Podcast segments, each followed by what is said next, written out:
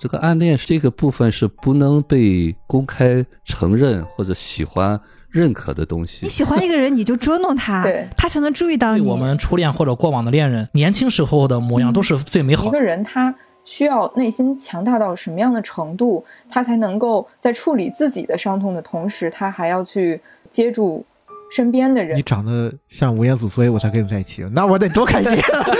不能忠于自己的人，也没法忠于别现场人。的那个电影院的观众都暗恋了，很多时候，我们是很难和死亡和解的。把所有人内心的那种隐藏的那种情感，不动声色的给带出来。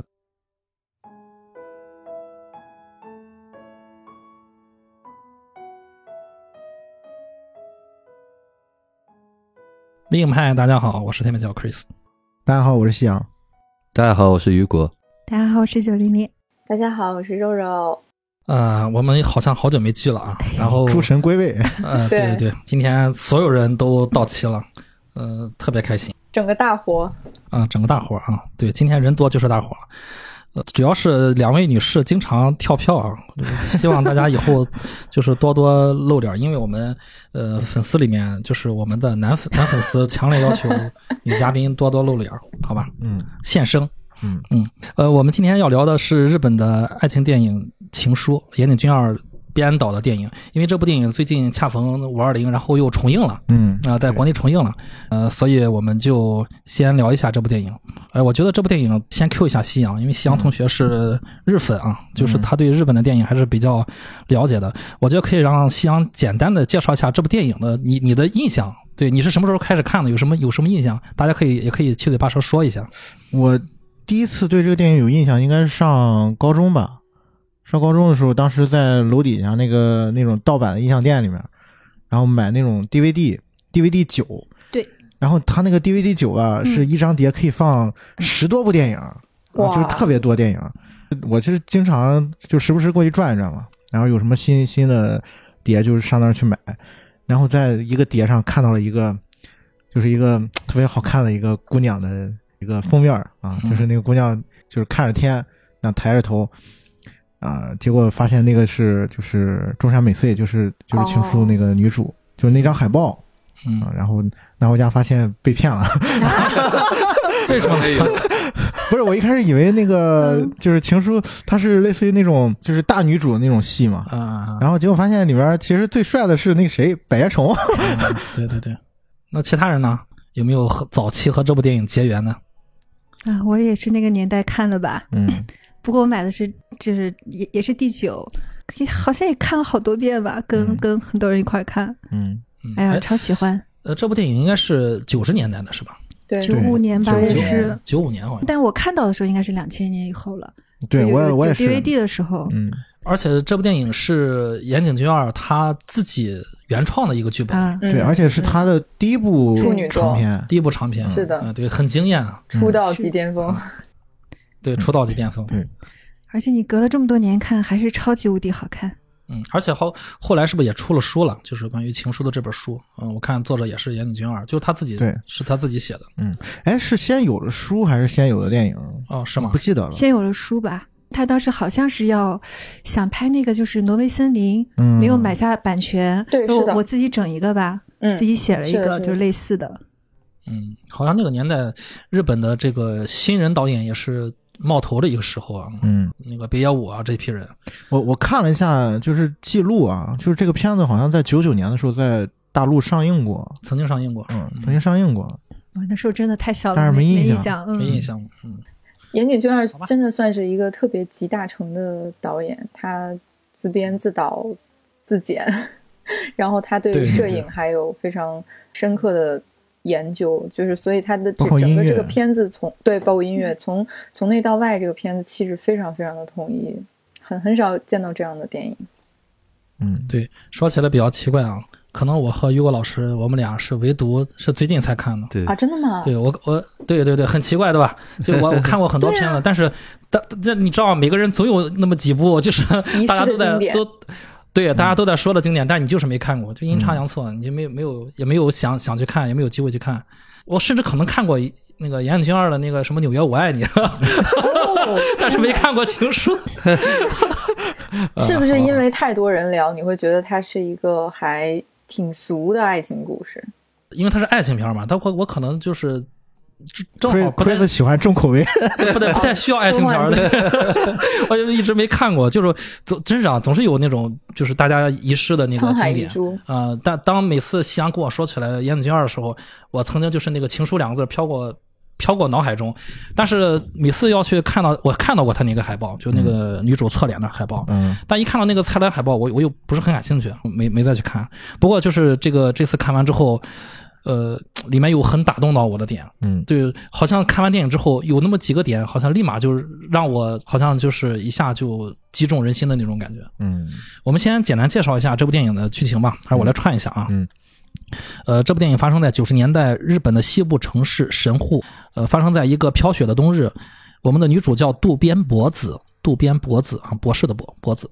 叫脖子，脖子啊，在未未婚夫啊藤井树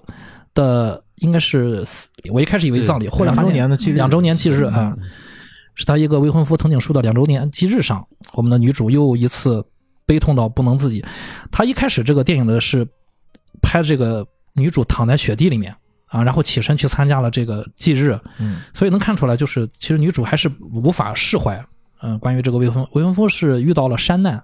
啊，但他具体没说是什么样的山难，好像是类似于那种爬山的时候雪崩了，雪崩啊，嗯或者说是，后来我还较了一下真儿去查了一下，山难可能不是指 意外失足 啊，可能真的是山难，真的是意外那种啊，嗯真的是意外就是。然后呢，这个未婚夫藤井树的父母看似已经从丧子之痛中走出来了，呃，因为无法抑制对呃去世的恋人的思念，博子在树的中学同学录中啊，发现了藤井树他在日本北部的一个城市叫小樽啊，小樽是读书时的地址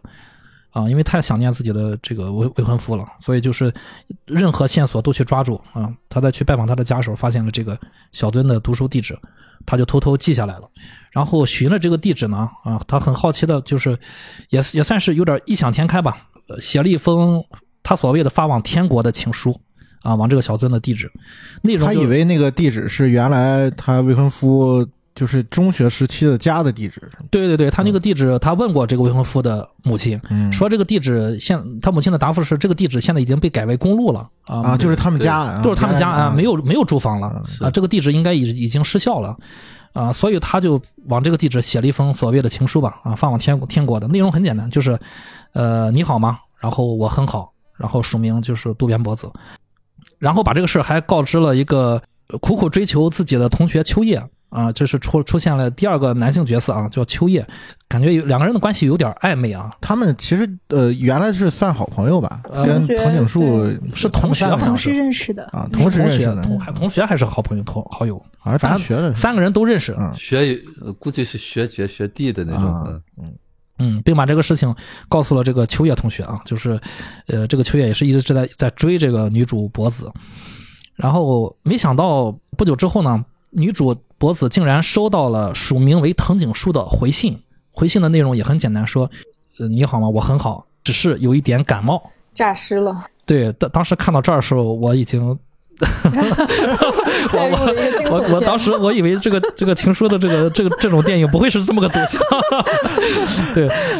对，汗毛直竖啊，你是第一次啊，我第一次，对对对，我完全对这个电影的没没剧情没有没有了解啊。然后博子绝望的心重新找到了希望，这也是我们观众的感受啊。但是我被带入了，突然就感觉好像哎，这个希望又回来了。其实看到这儿的时候，就是原来第一次看这个片子的时候，你会觉得就是有点像是那种穿越的感觉。对对对，嗯就是那就好像那个不能说的秘密啊，时空交互，对对他通过那个信好像是跟跟过去产生了连接。对对对对。嗯博子绝望绝望的心重新找到希望，他想呃和这个神秘的前前男友啊，我们加引号前男友继续书信来往，嗯但是他这个现任男友秋叶呢，就反对事情继续发展。经过进一步的了了解，博子才知道，原来这个藤井树是和自己年纪差不多的一个女孩，而且是去世的男友藤井树少年时代同班的同学，而且这个女孩是和藤井树重名的。也就是说，她的前任的去世的男友叫藤井树，现在给他回信的是他同班同学一个叫藤井树的女孩。儿。嗯，我不知道这样说是不是足够，男树女树，呃男树女树？对，突然挺好奇的，你们有就是遇到过跟自己同名同姓的人吗？有啊，对我突然意识到，当时这个名字可能稍微在那个年代更更多见些。我同班同学也是个女生，嗯都一样的名字。哦，哎，那当时有没有发生什么？那个女生就是、嗯呃，我们学校那会儿比较特殊的一个女生吧，嗯。就中学的时候就怀孕了，哦。然后呢，她也是上学的时候写那个偷着写情书，嗯。然后呢被老师发现，老师念了，嗯，以为说啊说她不知道是我们同名嘛，就说以为是你，她不会以为是我说，可能有人恶作剧，嗯，然后我们班啊就笑了，嗯。啊知道是那个女生，也被调侃过。嗯，啊，那个时候怀怀孕很惊人啊，是是，嗯，你们有吗？我也我有我，因为我是三个字的名字，其实有起来就不是同同班同学啊，有和我重名的，我还是挺震惊的。这是通过一个中间人告诉我的，就我一个老师，一个师长，他说他的同学和我重名，他说所以从我一入学，他就一直特别关照我，对对对，特别关注我，说因为就是你和我呃青年时代的同学是同名的，我当时还是很震撼，因为我是三个名字，也也不是比较常见那种名字，所以我我我当时想，原来这个世界其实并不是那么大，对，和我同一个同一个城市。后来我真的去百度过，叫我这个名字的人特别多，对，才对自己有了更深的认知，不是自己不是像自己想象中那么独特，对，都是普通人。对。我觉得夕阳应该有这个名字，我跟你说，我这个特别有意思，就是我有一个 QQ 群，啊，是 全是叫这个的，是全国叫我这名儿，就是男生女生都有，那群里有一亿人，没没有那么多，没有那么多。现了个好，现叫了个好名儿。我觉得肉肉应该没有，肉肉我绝对没。有。我从小到大，从嗯小学上到高中毕业，我们班我们年级都没有几个姓我这个姓儿的，就姓我这个姓儿的就是。你这两个字嗯，这两个字也不太配在一起，对，但我小的时候，我我也没有。小学的时候好像有被就是同学开玩笑过，就是我跟我们班的一个我同桌的男生，好像当时就有被大家起哄架秧子，就是特别像他们电影里面演的那样，嗯就大家就会就给你们俩凑对儿，然后嗯，就是开玩笑什么的，就小孩儿嘛。嗯然后我那个时候也是特别抵触这这件事，就觉得特别特别不高兴，因为你小的时候不会，但我比他们那个时候年纪更小，因为那时候是小学，所以你不喜欢别人就这么说，就谁谁谁跟谁谁谁，嗯然后中间还也是真的就是把你们俩，然后用一个心就是这样圈起来，嗯 然后写在黑板上，凭实力单身。对，凭实力单身，真的是，哎，不不过我觉得就是他电影当中这种还是真是特别巧合。对，因为嗯他是同班同学，而且就是是同名的两个异性，异性，嗯，对，而且这个名字，我觉得藤井树这个名字好像不不是那么就是树嘛，感觉好像更男性化一点，树木的树啊。那我们继续聊回剧情。渡边博子，我们的女主，为了她，她为了多了解一些昔日恋人在中学时代的情况，所以她就开始和我们叫女女女树吧啊，就藤井树的这个女孩儿，这个女孩儿啊叫女树，她就和女树书信继续书信往来。女树和她的妈妈还有爷爷一起生活啊，在这个北方的小敦市。她平时是在图书馆工作，呃，因为博子想要知道男树中学时候的样子，所以女树也为博子去学校拍了一些照片。嗯说到样子，电影进行到这儿，观众就已经能看到了，就是女树跟女主就是博子嗯是同一个人演的。对，是同一个人演的，嗯就是他两个长长相是完全一样的。嗯，但这个时候他俩并不知道，对啊，嗯这两个人是并不知道的。他俩因为九十年代嘛，啊，都是书信往来，就不光是说是他们两个人同一个演，就是在故事设定上，他们也是很像很像的。啊呃，对对对，其实我觉得性格上都有点像，有些方面，嗯嗯，呃，然后女树近期也一直患重感冒，妈妈就强行带她来到了医院，她在医院里面产生了幻觉，看到了中学时期因为感冒引起肺炎而去世的父亲。然后呢，他从而想起，就是在父亲去世后，有一次，呃，应该是葬礼之后啊，嗯女树和妈妈还有爷爷走在一个冰面上，看到了一只冰封在冰里的地面冰里的这个蜻蜓，嗯，嗯，冰封在里面。一只很完整的蜻蜓，一只哎展翅的蜻蜓，完整的。我们就继续说回脖子，脖子来就是小樽啊，北上来到小樽拜访女树。女树因为感冒不是去医院了嘛，然后女树当然不就不在家了，脖子就在女树的家门口苦等。后来没等到呢，就写了一封信啊，然后就放在信箱里面，就准备准备返程了。这时候他就和这个秋叶啊，自己的男友秋叶准备要拦一辆出租车，有一辆出租车过来了，然后出租车并他们招手的时候，出租车没有停，然后他们走了一段，出租车又返程了，他们就上了刚才这辆出租车。其实呢，出租车司机刚刚把这个女树送回家。所以说，出租车司机一上车就看了这个脖子之后，他就说：“说你长得很像刚刚的一位女乘客。”嗯啊，脖子就猜到了，其实就是说的就是女树。不过他当时那个表情好像就是不是太高兴啊，就猜到是女树。当然，他可能也也猜到自当年男树选择自己的原因是因为自己长得和女树相像，嗯，他他觉得是这样，他觉得是这样。对，然后呢女树骑车和脖子擦肩而过啊。脖子看到对方，却没有勇气和对方相认。这是其实是电影的另外一张海报。那他俩有一个擦骑车擦肩而过的一个剧情。嗯呃，女树从学校老师口中得知男树已经就两年前就已经死了，呃，加上自己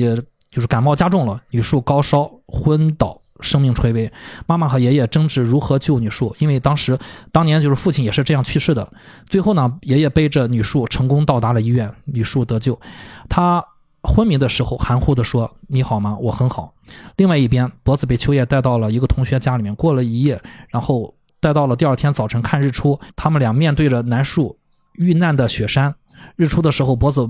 对着茫茫的雪山呼喊：“你好吗？我很好。”并流下了热泪。而藤井树在不断的回忆中，渐渐发现，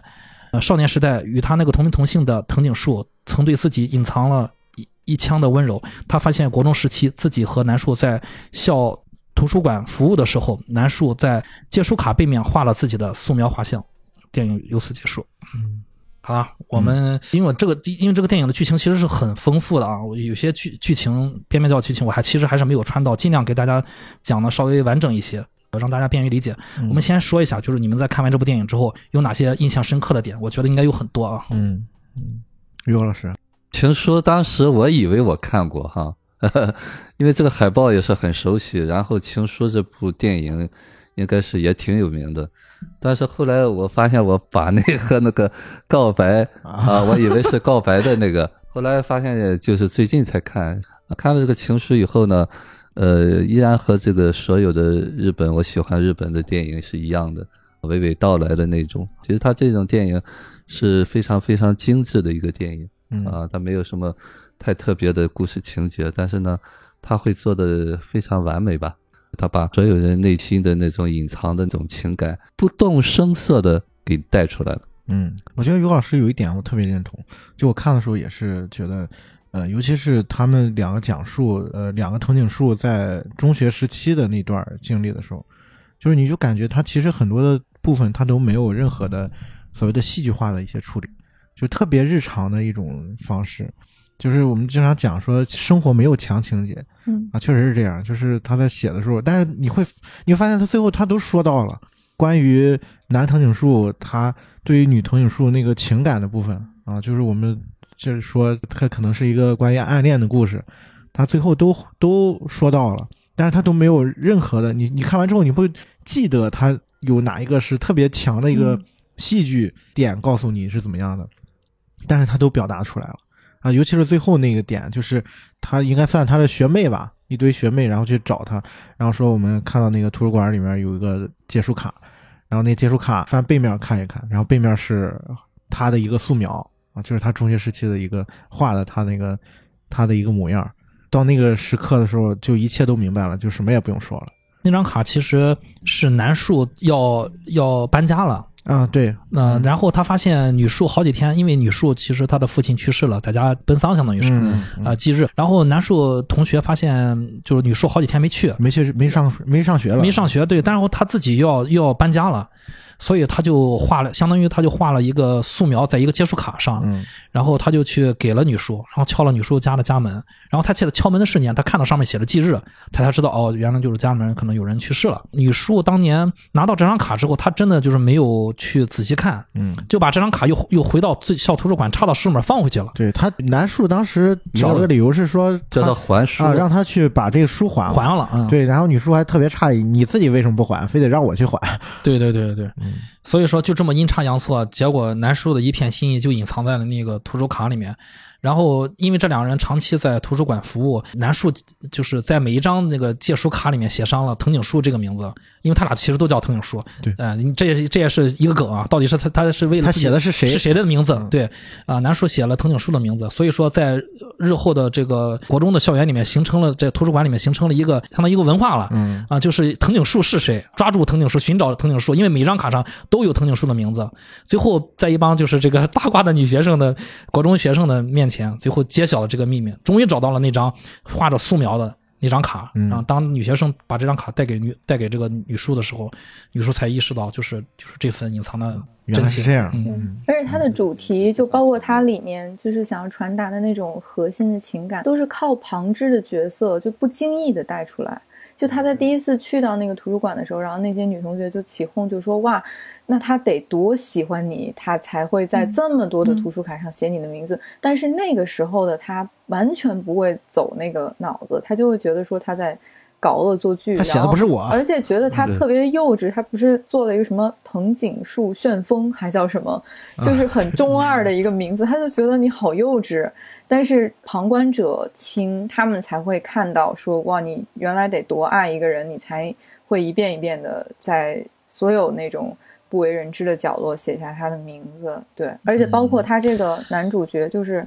从头到尾你都不知道他是做什么职业的，也不知道他的具体的身份，你只知道他喜欢干两件事情，一个是登山，后还有一个就是画画。然后最后他甚至给到他这个成年之后都没有露过脸。嗯，对对对对对对没错，就在最后他给到那张画的时候，你你才发现哦，原来他用他最喜欢做的事情，然后去给他最喜欢的女生画了一张肖像，这样的。其实刚才夕阳说，就是他成年没有露脸，也是我喜欢的一个一个设置，就是让我们代入感特别强，就是让我们每一个角色，对，让我们每一个观众觉得，就是我也可以这么帅，男不 不，就是这个男树的这个成年版，就好像是我们过往的一些恋人，对，因为他没有形象，电影里面没有形象，但我们就会对号入座，然后，对我们对我们初恋或者过往的恋人年轻时候的模样都是最美好的，所以他回忆当中的对回忆当中的，所以他把回忆当中的这个男树就找了这个谁白岩虫，就这么帅的一个人我的天 呐！对，所以说就特别容易容易带入这个感想象，空间。想象空间很大。对的，对的。玲玲姐呢？小时候看的时候就觉得这个就是我喜欢的片子，就很经典。当时我记得好像同时还看了一个那个韩在荣叫什么《假如爱有天意》啊，哦，里面也有这种，就是说写信的这个情节，但是觉得这种很久远的年代那种说不出口的那种特别动人。现在再重新看，就是他第一部片子能拍成这样，我就觉得，嗯，你们有 写信的那种那种经历吗？当年肯定很多呀。嗯，写情书吗有？写情书。我我我只写过一封，其实。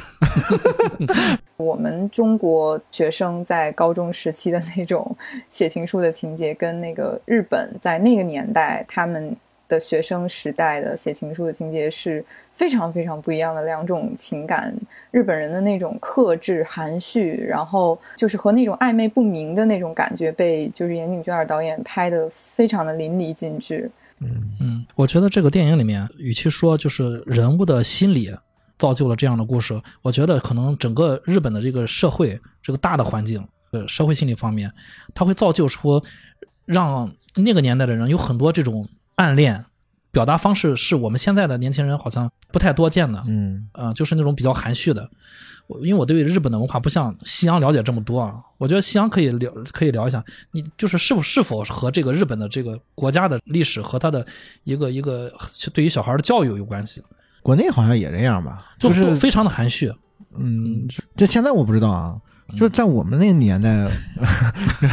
我们您是哪那个个年代？也没多远，跟我不是一个也没多远，年代。感觉好像也都是这样吧。就是我觉得这个可能还是分到个体身上吧，嗯就是。我觉得这个事儿是可以分成东方西方来来去算不是说是日本。嗯就是你像你我们我们现在看那些好莱坞的那些，就尤其是青春题材，你发现他们的高中时代啊，就不用是高中了，初中时代就感觉我今天跟你告告白，明天跟他跟他告白那种。嗯，但是直接一些。对，然后但是我就但是换到东方来讲的话，就好像嗯，尤其是我们的文化里面，其实是不太鼓励说孩子早期去表达这种恋爱观的或者怎么样，这个这个方面是被压抑住的。啊，就是更多的时候是被压抑住的，所以说好像暗恋的这种情况会更多一点。嗯，还有一个问题就是，最近夕阳也拍了个短片嘛，就我觉得你你如何看待就是岩井俊二他的这种叙事方式？就为什么他要用这种叙事方式？嗯，就是这种一开始是真的是把很多观众都搞糊涂了。呃，我甚至我在前半段我一直觉得他们两个是处于呃不同的时空，甚至不同的年代。但是直到最后他他们去到了小樽，他那个地址，他那爷爷出现了，我才意识到哦，真的是真的是在同一个时空里面。你觉得为什么要这样处理？不，这个要聊的话，就是聊到我觉得这个电影的核心的东西了。嗯就是我觉得，呃，你可以认为它是一个关于爱情的故事嘛。你甭管是女藤井树还是男藤井树，还是这个渡边博子，他们三个人之间的这种呃恋爱的关系。但是，就是从我的角度啊，如果如果是你从这个剧本的感觉上走的话，就是他其实渡边博子跟男树、女树这三个人是三位一体的。嗯就是为什么男树和女树是同样一个名字，嗯，然后那但女树和渡边博子都是同一个长相。又，是同一个长相。啊？对，嗯，对，我觉得从从创作角度来讲的话，其实这三个人是三位一体的，就是你可以理解成渡边博子和女藤井树，尤其是渡边博子和女藤井树，她是同一个人在不同的阶段的一个呈现。嗯。你可以认为这个女藤女藤井树是她的早年的那个那个状态，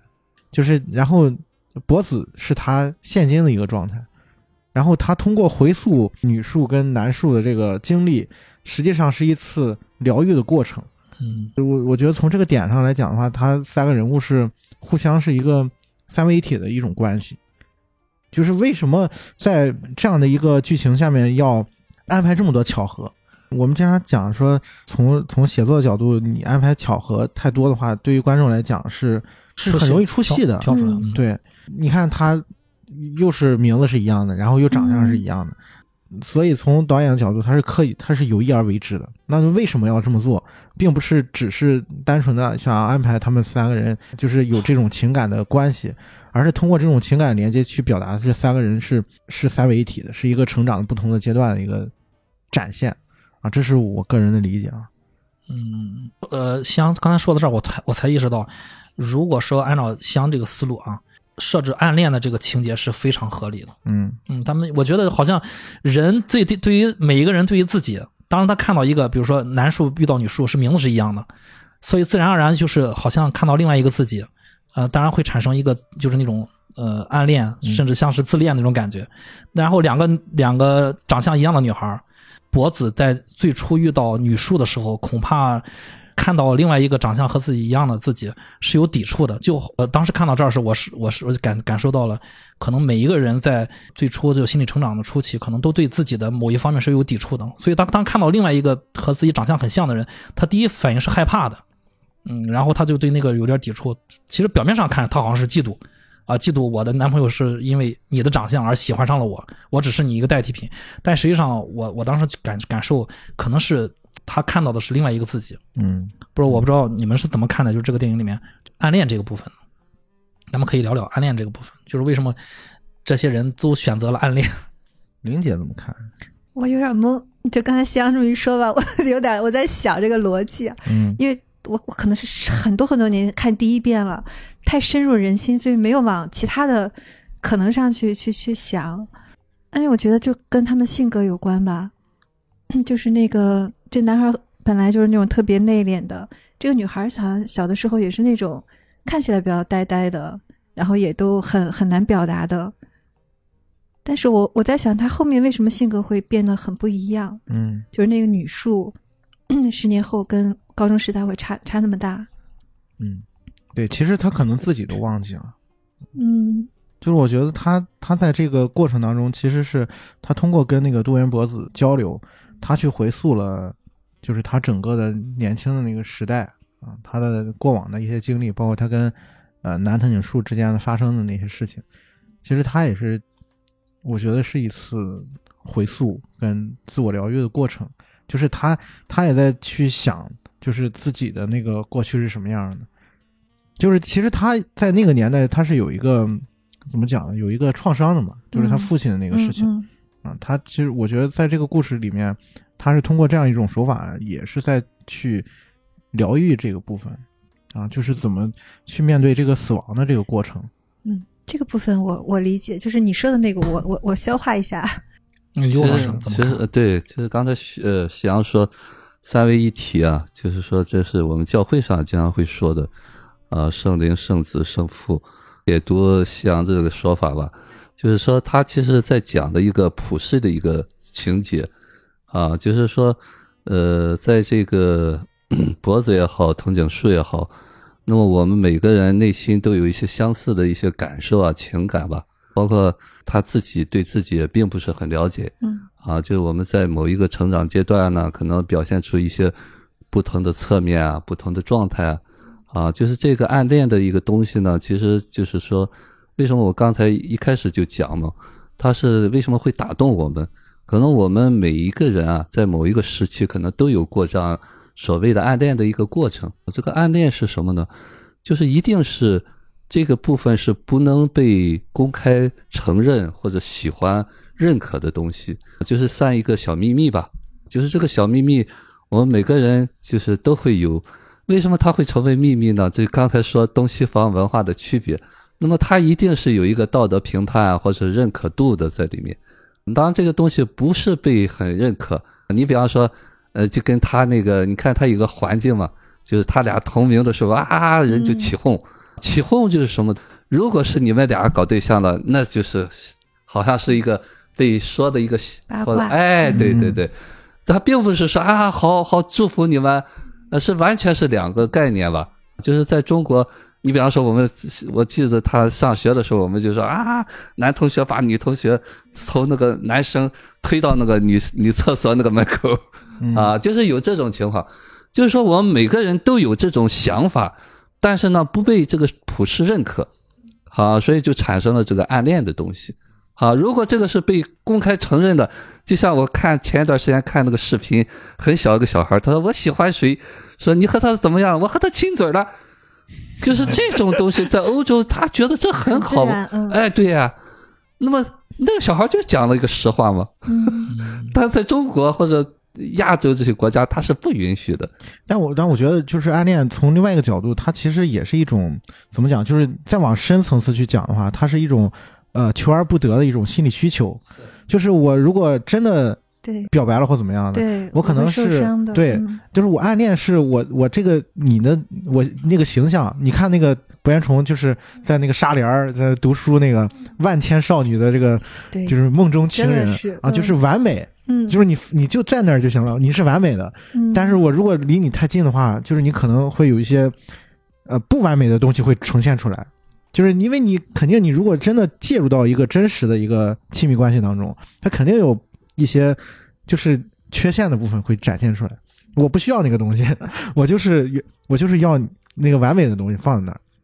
再加上有那个就是潜意识当中那个求而不得的那个感觉，我要那种感觉，所以才会有暗恋。我觉得，嗯。对，其实这个也是我 我看完这个电影最大的感触。其实我觉得女树啊，对男树是一个真的暗恋。嗯。啊，男树只是一个显性的暗恋，嗯。女树对男树是一个真的暗恋。嗯。啊。这个暗恋压了不知道多少层了。嗯。对，就是看这个片子，我我有一种感觉，男树喜欢女树，观众们都知道，对，但是这个女树好像总是 get 不到，但这个女树自己还暗恋男树，为什么一个暗恋男树的人却感受不到男树的爱意？这个我、啊我我觉得这一点是导演特别牛逼的一个地方，对对。就是他是用视听来去呈现的，对对，就是所有的男藤井树的镜头嗯。其实都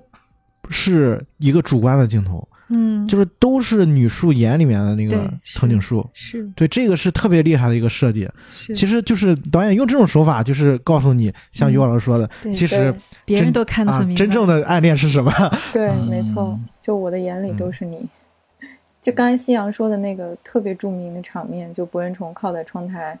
读书，图书馆，然后那个嗯纱帘飞起来，其实它就是一个特别著名的一个主观镜头。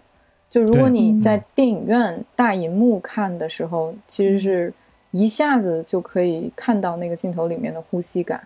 就它其实是透过一个人的眼睛去看另一个人。然后我记得当时我们是二零一几年的时候，当时在香港有那个胶片修复版的情书嘛，然后我们在那个会展中心，就是一个大概两千人的一个厅看的那个情书，然后我记得印象特别深刻，就是当那个画面出现的时候，因为在那边看电影，就观众情绪还是挺冷静的，我很少看到他们在电影院里面会发出一些声音，甚至交头接耳什么的。然后再加上那场就基本上都是影迷嘛，所以就大家一开始都是特别安静的在看，直到那个镜头一出现，就是我都能听到那个电影院里面有人发出那种。的那种声音，就是骚乱惊是吧惊叹，就是那种被压抑住的惊叹声。因为就香港观众其实看看电影还挺冷静的，就他们很少就鼓掌或欢呼什么的，就是可见那个镜头是多么的震撼，在大荧幕上看到那个当年的博元冲。但是肉肉你说到这儿，我感觉现场的现场的那个电影院的观众都暗恋了，全都处于暗恋状态这个你没法不没法你否认。透过那个女女主角的那个眼睛看到的当年的男藤井树，当然就博人崇也是非常非常帅了啊，就颜值巅峰。但是你就可以看到，在他眼中的那个人是多么的美丽，然后多么的完美。嗯就是刚才大家嗯说的那种嘛，因为其实我自己在看完电影之后，有很长一段时间我都在思考说，到底女树爱不爱男树，他到底喜不喜欢他？因为其实导演在片子里面其实是处理的很模糊的，就是你表面上看到他好像对他的暗恋是不自知的，甚至包括他连去还那张图书卡的时候，他都没有想过要把它翻过来看一下背面有什么，就感觉她是一个还蛮大条的女生。但是当你在仔细的去看他所有的镜头的呈现的时候，你会发现，其实他可能是在自己都不知道的情况下，对爱爱着这个人。对，那个才是我觉得人生中对最大的遗憾。他是不知道还是不想承认？就是说，他觉得这个男树是不喜欢自己的，老是捉弄自己，老是对自己冷冷的，老是那个样子。哎，那他可能就不敢让自己知道自己有这个想法，那自己会受挫嘛？但是我就是你看他电影里面，他拿那个叫什么照相机，嗯，就一直跟着这个男生，就下意识的摁摁快门，就很多这种情节太多了。那个情节特别有意思。然后然后他摁完了之后，然后还问，哎，是怎么拍来着？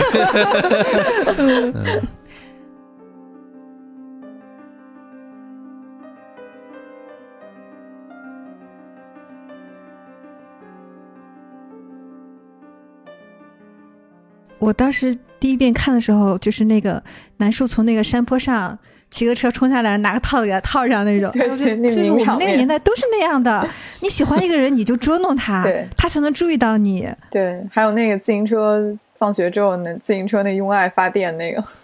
就他一直在那边拖时间，然后就一直看那对答案，就都很其实这女生就是想跟他独处嘛，对吧？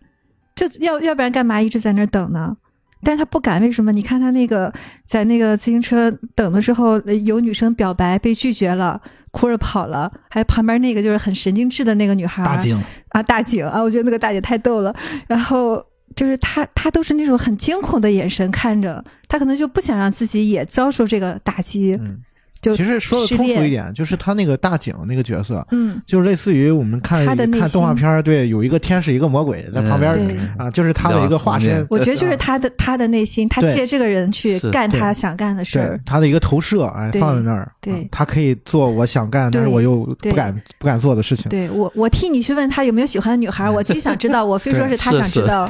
对，嗯，其实从这一点上，导演我觉得在视听上面他已经很清楚的告诉观众是什么样的，嗯嗯。嗯。呃，刚才大家聊到那个经典那个图书馆的那个窗边的纱那个纱帘那个戏啊，我记着好像那个纱帘是不呃随风飘动的，然后一瞬间刮过的一瞬间，然后那个窗台旁边没有人了，对对对对，博彦虫一下消失了。对对。对对，那个我是我是我特别喜欢的一个镜头，就是它原来这么的美，嗯。然后啪一下就没了，一下就没了，一一转念就没了。我突然想起来，我最近看了一个人，是人还是电影说了一一番话，说你喜欢的那个人嗯是被你意识塑造的那个人，他是他不是他自己。如果你真正的认成认清了那个人本人是谁，嗯如果你真的喜欢，那是真的。但是在那之前，你你喜欢的只是你认为的那个人。投射出来对，所以说那个导演就是那那一瞬间，就是让我想到了这这一点，就是大家看到的都是你想象到的那个人，沙帘过后什么都没有。但是那个那个沙帘一过后，让我联联想到另另外一部分啊，就这个电影的一个主题就是死亡，嗯就是瞬间南树其实也就是成年版的那个他遇到山难之后一下就消失了，嗯把那个女主和女树都打回了原这个现实，就牵扯到了就另外一个主题就是死亡。那你看女树因为自己的父亲啊，就是这个真的是中枪了吧？就是因为一个感冒引起的肺炎而而死去，这种几率是比较小的。女主也经历了这个，就是脖子她经历了南树的去世。嗯，我们看一看到就是里面两个女两个女士都经历了死亡，然后就牵扯牵扯到一个另外一个剧情很有意思啊，就是她在冰面上看到了那只冰封在冰面的这个蜻蜓。嗯啊，这个这个剧情其实当时我看到了一下就把我真的把我击穿了，就我那个情绪刚刚好到那个地方，然后导演就来了这个剧情，我特别喜欢这个剧情。但是我我想我想就是问一下大家，就你们有没有觉得就是这个蜻蜻蜓它为什么的导演要放这个剧剧情在这个电影里面？那蜻蜓特别美，嗯就是感觉像对像一个标本一样，嗯然后很恰到好处的展现了它的那个翅膀，然后在冰冰里面，然后就感觉特别纯净。看到那一幕的时候，就是感觉又又有一点安静的感觉，就很很日本嗯，那对种什么，就是那种逝去的美嘛，就是日本讲那个物哀嘛，对啊，稍纵即逝的那种美。嗯所以日本人对于死亡来讲，他们的认知里面，死亡并不是一种嗯呃很恐怖的事情，嗯就是他们他们甚至觉得死亡是一种就是美的一个，就是一个必须的一个东西。你要这个东西要美，它就一定要有这个。嗯所所以他会喜欢那种一季凋零的什么樱花呀之类的，就是都是这种感觉。当樱花落下来的时候，那是它最美的时候。所以我觉得他这一幕其实是展现了就是导演对于死亡的一个理解。嗯嗯嗯，甚至可以说整个片子，因为因为那个岩井俊二他本身，我觉得他所有的电影他都在讲死亡这个主题，嗯所以他这这个电影他也是就是你可以理解成他的最主要的一个主题也是这个，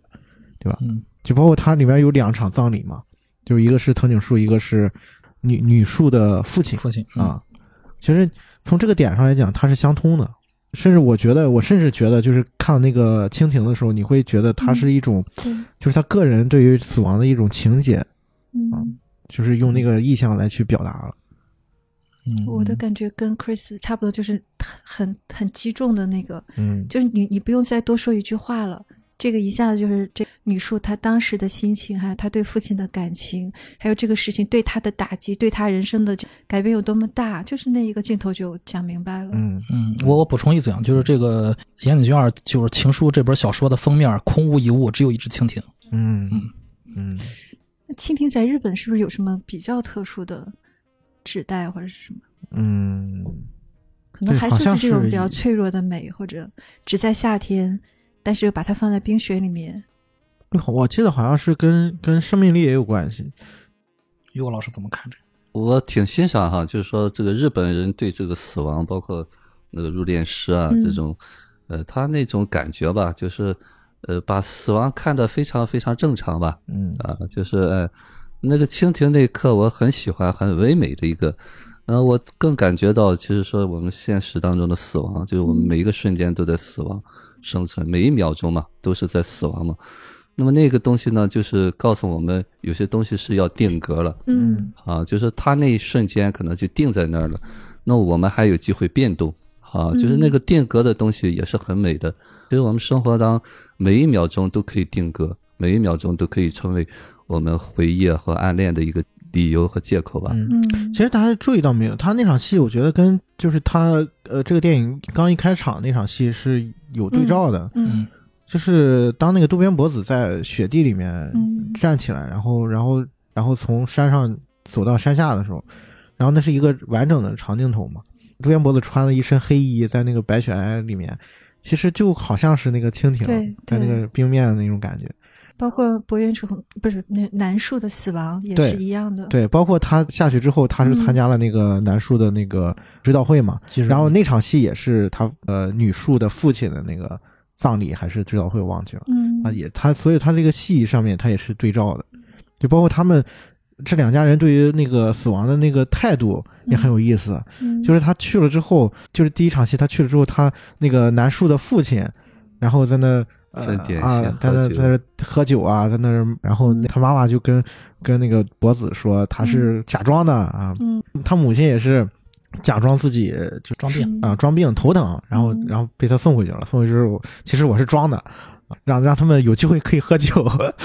我觉得这都很有意思。如果对比这两个女性角色，就一个是博子，还有一个是女树，就其实他们俩都有非常相似的，呃，放不下的东西。然后这放不下的这一部分，其实都是跟至亲的死亡有关的。嗯在那个故事里面，其实通过视听，导演就展示了很多他心里面的就是欲望和放不下的情节，所以那个最后才会有那个情境，就是他在对着山喊说：“你好吗？嗯我很好。”嗯然后那个发着高烧的，就是女树在床上说：“我很好。”两个人在那一时刻就都放下了自己心里郁结的那个东西，一个是父亲的死，因为其实女树就是不愿意去医院呀、然后包括她对这个看病，然后的这种抗拒，完全来源于她父亲就是因为这个病，然后去世在了医院里。嗯所以他都烧成那样，他都不想去，他都不想去医院。博子也是，就他为什么会写这个信给那个所谓的就是不存在的地址的原因，就是因为他两年了，他都没有办法放下就是南树的去世这件事情，所以他可以说是用死亡贯穿了整个两位女性角色的成长的这个历程，然后。那个蜻蜓其实就像刚才夕阳说的，就我特别同意，就是它代表了导演对死亡的呃理解，他就觉得那个东西是唯美的定格在了那一瞬间，然后即使它非常非常的短暂，但它是很美的，就足够了，就是一种很释然的、很释然的态度。但是其实我觉得可能正常人在现实生活当中是很难做到这件事情的，大部分的时候，我觉得。尤其是咱们中国人，我觉得生死观其实是被看得很重的，就很很多时候我们是很难和死亡和解的。嗯对，所以所以这个片子就是我就是长大以后再看，我我其实对这部分感触就特别特别的深。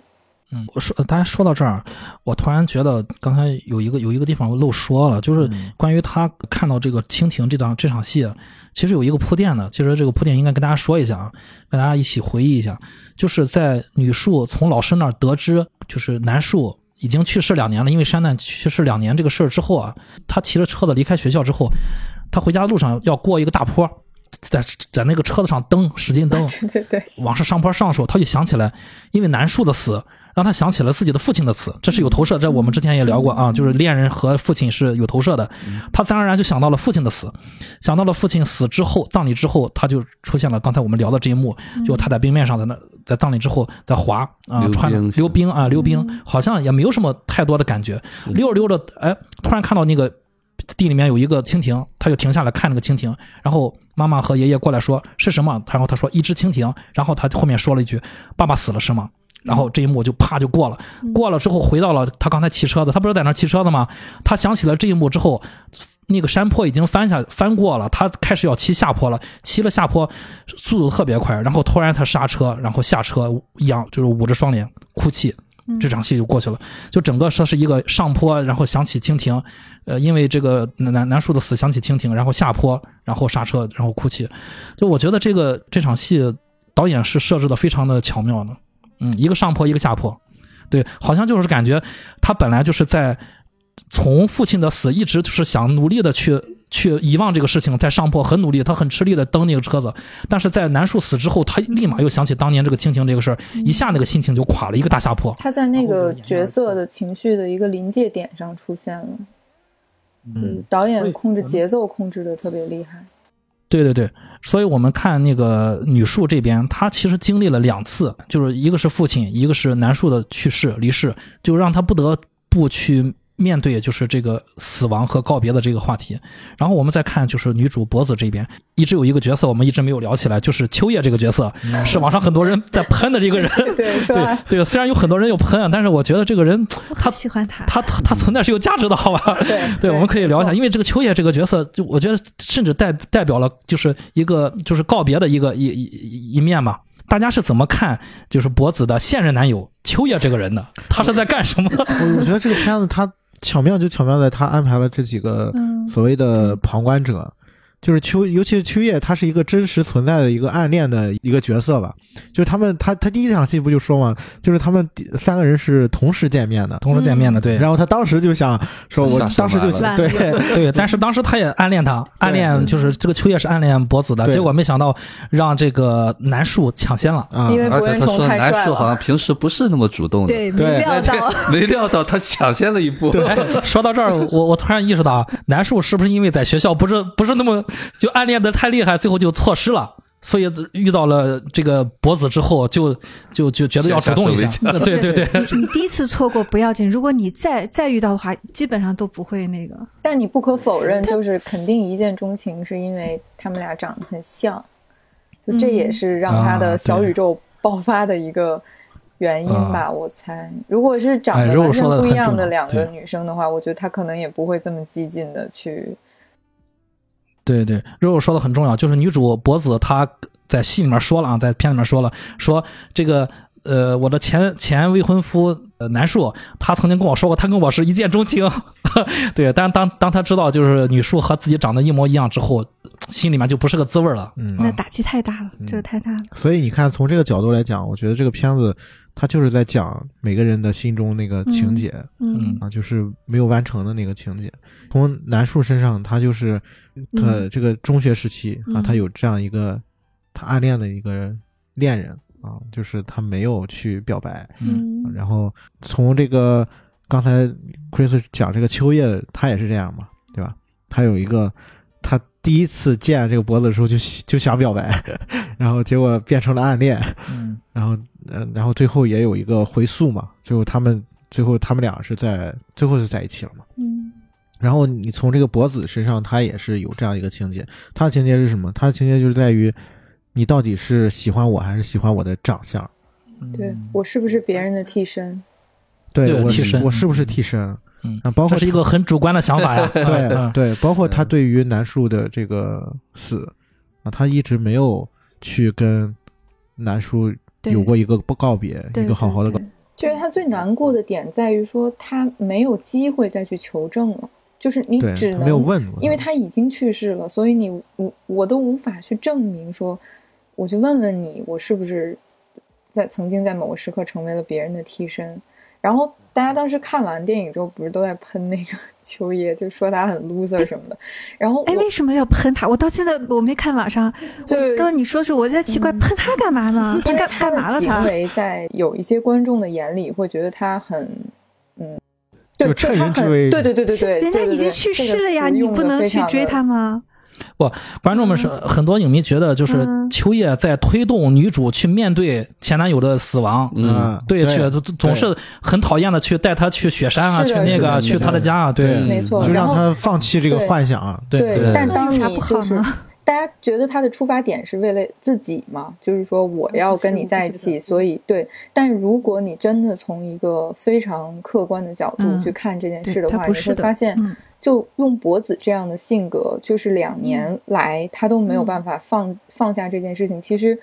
呃，嗯。秋叶就算他是他身边的一个朋友，就是他需要一个这样的人带着他往前走，甚至有的时候要拉着他、推着他往前走，他才能去走到最后那个山脚下，然后对着山喊出那句话。如果没有秋叶的话，他可能会一直陷在这个情绪里面，再也走不出来。所以其实他是，非常客观的看到了他性格里面的弱点，然后去是用一种嗯看似很 pushy 的方式去帮他完成了这这段旅程，就是因为这是他必须要经历的，对，就必须要去完结，做这个对对对完结。而且我没有觉得秋叶在逼他干嘛，就比如说跟他做男女朋友，那也是他愿意的，他可能表演的方式比较让人他笑起来猥琐是吧？就是有人说他笑的猥琐？再加上我跟你说，我我自己这么觉得啊，肯定是因为博人虫太帅了。太帅了，嗯 女性观众她在心里就无法接受，说你竟然忘了博人虫跟他在一起，就不能接受，你知道吗？就是一个天上一个地下，这个太太可怕了。这个选角，我觉得已经到达了一个天花板。秋叶长得有点像像香港的那个张耀扬，对对对，长了一脸很就有一点点油腻，然后有一点点猥琐的样子，再加上他表演方式比较卡通，所以就会给人感觉这男的挺招人烦的。我我说这个题外话哈，这个秋叶叫什么来着？演员风川月司是吗？啊，对对对对，风川月司，我当时看过他那个跟长盘贵子演的一个日剧，什么无法开口说爱你还是什么？他演一个男画家，绝对不猥琐，绝对是男神。但是这里面一笑起来，怎么是这个样？其实风川月司也很很帅的，很有味道，那个手超级大。这这这里面笑起来是因为导演让大家看到了脖子的主观视角，对，不受待见的那种，对，看不上。就当你心里有一个人的时候，你再看其他的人，就都是过眼云烟了。对啊，可是这个人陪了他两年，陪他走过来，对吧？给他一个拥抱，给他永远在那里守候他。其实我觉得秋叶秋叶说了一句很重要的台词，就是他说我去山上的时候，我跟那个南树说了，我说你自由了，嗯，然后他也自由了，嗯，这是一个很重要的一句台词。对，我觉得他说完这个话的时候，我觉得他的发言非常向好，我把他列为好人的这一卦。我觉得他挺好，他当年没有去抢抢女朋友，对吧？当年呢，他也就是就默默的守候嘛。那过了两年有什么不行？我我觉得秋叶的这个角色的功能跟 功能，对对，就是 他的他的什么功能？他的功能就是一上来就 就强吻了女主，所有的观众很讨厌。不是，就是就是从就从从剧本上从剧本的角度来讲的话，就是他的这个功能跟女树的那个好朋友，就那个叫什么来着？刚才讲那个女生，帮他看到自己啊，就是那个叫大大什么来着？大井啊，大井，其实是一样的。嗯嗯。就是从从这个角度来讲的话，他们都是去推动这个人物跟自己和解的完成他的这个旅程。对，于于果老师怎么看？就是秋叶三番五次的推动这个事儿。呃，其实我我我理解哈，这个秋叶可能就是导演的意图吧。啊，他整个讲的就是一个成长的过程，和解的一个过程。在这个电影当中呢。其实是很重要的一个点吧，哈，就是说他可能听友也会去啊，可能你们比方说你讨厌那个修叶的话 啊，我要提示你们，可能你们还处在和那个女树啊，或者是这个博子的一个状态里面，还在那个情节里面，对，还在那个情节。呃，说远一点吧，其实我们所谓的暗恋都是恋父恋母，就是那个东西是永远的是一个遗憾吧。那么小孩是不能接受这个早年的父母让他独立出来，呃，和我分开的这个结果的，所以后来就会有一个暗恋的东西。那么这就是我们人要成长的必经的一个过程。但是呢，虽然你个子长大了，你也有男朋友女朋友了，但是你不代表你内在的那个情节没有了。所以这个电影呢，其实从很深的，其实我当时一看这个电影，我想可能编导虽然他不懂这个心理学，但是他参透了这个人生吧，啊，他才会拍的这么完整吧，这个片子啊，其实这就是讲的一个成长的过程。就我们每个人，你不可能，可能有的人暗恋多一些，有的人暗恋少一些，那多多少少都会有这么一个情节。那么在这个电影当中呢，就是告诉你，就像最后那个秋叶一样，就是。这个东西可以了，就像妈妈、爸爸告诉你，你可以找新的男朋友了，啊，说我这一段就算结束了，嗯，啊，那我已经死去了，我死去的是在你早年心里边的那个情人的那个角色，那个蜻蜓，哎，对，所以你可以找下任了。啊，实际上呢，这个东西呢，就是告诉我们和那个小的时候过去的那个小的一个自我，那个无力没有办法有个自主的去选择能力的那个小孩，被动的成为了父母异性父母的恋人的那一部分的告别。嗯，就是我们小的时候的确是没有机会啊，你没有第二个选择，那只有一个情人，那就是你父亲或者你母亲。长大了，你可能有好多好多的机会啊。所以，那个最初的那个依恋的东西，在我们每个人心里边都是一个结。真真正正像秋叶这样长大了，哦，知道了，我有机会去找新的恋人了啊，我也有机会去表达这个东西了。就像我说的，我经常跟学员说，我说你不用害怕，你是今天结婚，明天也可以离婚啊，啊，明天离婚，后天还可以复婚啊，啊，你有的是机会选择，干嘛把自己吊在那棵树上呢？说实话，有些传统的意义上讲，就是哎要终生不育啊，或者什么，那是瞎扯淡。真真正正这个情感的东西，你有就是有，你喜欢就是喜欢，对，自然而然，不要加上很多的道德评判啊，或者很多的标准。啊，那是违背人性的东西。当然，这个扯得远点儿，可能很多听友理解不到这个层面。但是呢，我要告诉你们，如果你内在有那个情节，你有一个不舍，你比方说对他们有不满，那你要考虑你自己的处境或者你自己的经历了，需要一些成长了。嗯嗯，其实这个片子就是就是在讲各种情节。嗯，就大家还记得在那个他们爬山的那天晚上，他们在那个地方就是朋友家吃饭嘛。然后当时秋叶还讲了一句话，因为他当时是跟南树在一起爬山，然后嗯共同经历了那件事情，然后他就说：“他说我现在已经没有去登山的勇气了。”那句台词让我一下子对这个人物特别的理解。就其实他的心里也背负了很大的伤痛和遗憾，嗯但是他在这种情况下，他还要去扶持博子一起往前走，其实是需要很大的力量的。就像雨果老师之前经常在节目里面提到的，一个人他需要内心强大到什么样的程度，他才能够在处理自己的伤痛的同时，他还要去接住身边的人的别人，嗯，一些东西，就是其实这个角色是很很强大的一个角色，只是他表 表现的比较油腻而已。但是其实他内心是一个非常善良、非常强大的人。我觉得女女主角就是博子，在那天晚上也说了一句特别对我来说特别重要的台词。我我之前看电影的时候都没有注意到这句台词，因为他后面的那场戏太经典了，就是大家记住的都是那个“你好吗？我很好”什么的那句。但是我后来在重看的那一次，我看到他说，就是他给了我美好的回忆，但是我想要更多。就是他展完美的展现出了这个人内心的他为什么过不去这个坎儿的原因，因为他想要更多，就是他无法让那个蜻蜓冰封在那一瞬间就成为他最完美的一瞬间，他想要嗯他第二年化雪了之后，他再展翅高飞的那个样子，就他想要更多，所以他讲完那句台词之后，他还说，就我是不是一个很就差的人呀？就这才是我们心目心中遗憾的根源吧，就是我们永远想要更多，够不够好不够，就是还要更好，还要更多这样子。过分强求的。对，其实两个呃，一个是女树的父亲，一个是这个男树，两个人他去世都是比较意外的嘛，比较突然的。对对，就是嗯就是像那个冰封的那个蜻蜓一样，就觉得这种事情是不可能发生的。为什么冰里面有一个蜻蜓？为什么就这我身边的至亲会会去世？当这个死亡来临的时候，那一瞬间，可能每个人都是就是是要就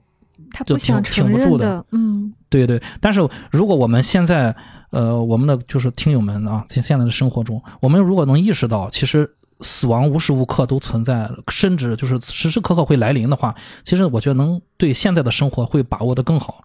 这个电影就是就我看到最后的时候，其实都或多或少有一些对我是有一些影响的。对，这就是我喜欢这部电影的原因。我我觉得可以分享一个，就是秋叶，我觉得他我很喜欢的一个一个情节吧，就是秋叶他虽然就是他行为很烦啊，他行为很烦，就是他可能是带着女主的这个滤镜了。啊，呃，女警看起来可能女主女主可能看起来很烦，但是他早上起来一大早把他叫起来去看那个日出，嗯让女主女主去面对南树去呃遇到山难的这个这个雪山，女主看到那个微红的那个光从那个雪山后面照过来的时候，她就喊出了心中那个番那那番话啊，然后说你你好我很好。这个时候他们晚上去借宿在一个同学家里面，那个同学叫叫什么熊我忘了啊对啊叫什么熊。然后呢他们在房子外面就是脖子就在那儿。对着大山喊说：“你好啊，我很好。”然后呢，就吵醒了他那个同学。那个同学在二楼的窗户就趴着窗户说：“说一大早你吵什么吵？”这时候秋叶他说了一番话，我不知道大家有没有注意到。秋叶说，大体意思啊，就是说他跟那个同学说说，呃，你不要再烦着他了，你到别的地方去吧。就意思别听我们在这说话吧，你你不要再烦着他了，你到别的地方去吧。然后我看的时候，我才意识到，其实这就是导演要，其实导演要跟呃博子说的话。啊、就导演其实确实是通过秋叶这个人物去把这个话说出来了，就是告诉博子，就是你不需要再被以前的这个男树所纠缠，啊，他已经去了别的地方，你也应该去新的地方。对那番话，就是其实是直击心灵的一番话。如果我们平时呃遇到过这种类似的情况啊，有亲人离世的时候，其实可能就是需要一番这样的一番鼓励。我看到这儿的时候，我有一个问题啊，就是我们是不是必须去面对就是心里面过不去的坎儿，比如说就面对亲至亲的死亡或者去世什么的，是不是必须去面对这个东西，才能去和这个东西进行告别，而不是说去逃避这个东西？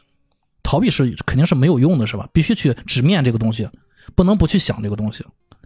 其实这个不是逃避这件事，就是他有一个情绪，有一个早年的情绪在那儿。那么那个情绪呢，就是刚才说肉肉说的，就我们总是要的更多，要的更多是因为我匮乏嘛，我无力嘛。嗯啊，小的时候我经常会讲说不服嘛，就凭什么你给我三个，你应该给我四个？凭什么你陪我仨小时，你应该陪我五小时？嗯啊，就是因为小孩儿他很匮乏，他觉得他所有的希望都是要对方来满足他，就是父母满足他。那么这个父母呢总是不那么完美，所以小孩就有一个结在那儿。那么小孩有结是很正常的，因为他匮乏嘛，他没有能力去创造那另外两个小时的自己的空间，所以说他把所有的期待都给父母了。所以说那个东西呢，就是永远是一个亏空。嗯呃，只有我们知道我不再是那么小了，那么这两小时我就可以任由我自己来填满啊。所以这个情绪呢是在那儿，就是我回到了那个不满足的那个状态，就 是这就是所所谓的我经常会讲说我要要不到啊，就我回到了那个状态呢，总是觉得不够满啊，就是你再给怎么给我，现实当中你不管给我多少，我那个不满是在先的。就我那个答案已经有了，那么怎么能够过去呢？就是你说的，一个是把这块情绪看到，知道哦，我早年那个小孩有好多的亏欠，把那个委屈啊、不服啊表达出来，这就是借着我说死亡啊这些东西啊，其实是在把早年的一些情绪表达出来，并不是这个死亡这件事情，他心疼的并不是这个。呃，南树死了，对对对，可能他父亲的死了，或者他父亲早年把他推开，让他成为一个独立的女孩的那种抛弃的那种感觉。啊，所以那个东西呢，那个情绪可以借助着死亡啊，或者这些仪式感表达出来那个哀伤啊，然后呢，才有机会回到了一个当下。那么我当下可以有各种各种的能力，各种各种的机会啊，这是真真正正的大意义吧。就我们每个人早年可能多多多多多少少有那些经历，如果我回到了那个状态的话，就是这些感觉。嗯，好，我们必须跳出来。嗯，这就为什么我说，就是你如果把这个故事理解成一个三位一体的，我刚才说这句话就是我终于理解了更好的理解。OK OK，就是他们是一个人同时发生的故事。和自己和解。对，嗯嗯，对我就是这一刻刚想跟你说，我我终于明白你为什么说三位一体了。而这三个人的他的行为模式都很像，都是说那种犹犹豫豫，不敢去面对自己想要的东西，我不说，我要去猜。那这个南树长大了之后，求婚的时候戒指拿好了也不跟他讲，还有这个脖子主动开口是吧？嗯，所以他脖子一边又跟自己说：“哎，他对我很好，给了我这么多回忆。”一边又说他可能想要更多，所以他这两年放不下。我觉得那个秋叶是敢作敢为的，对吧？我想吻你就吻了。其实那个镜头我不觉得是强吻，因为脖子很明显很享受的闭上眼睛，仰起头。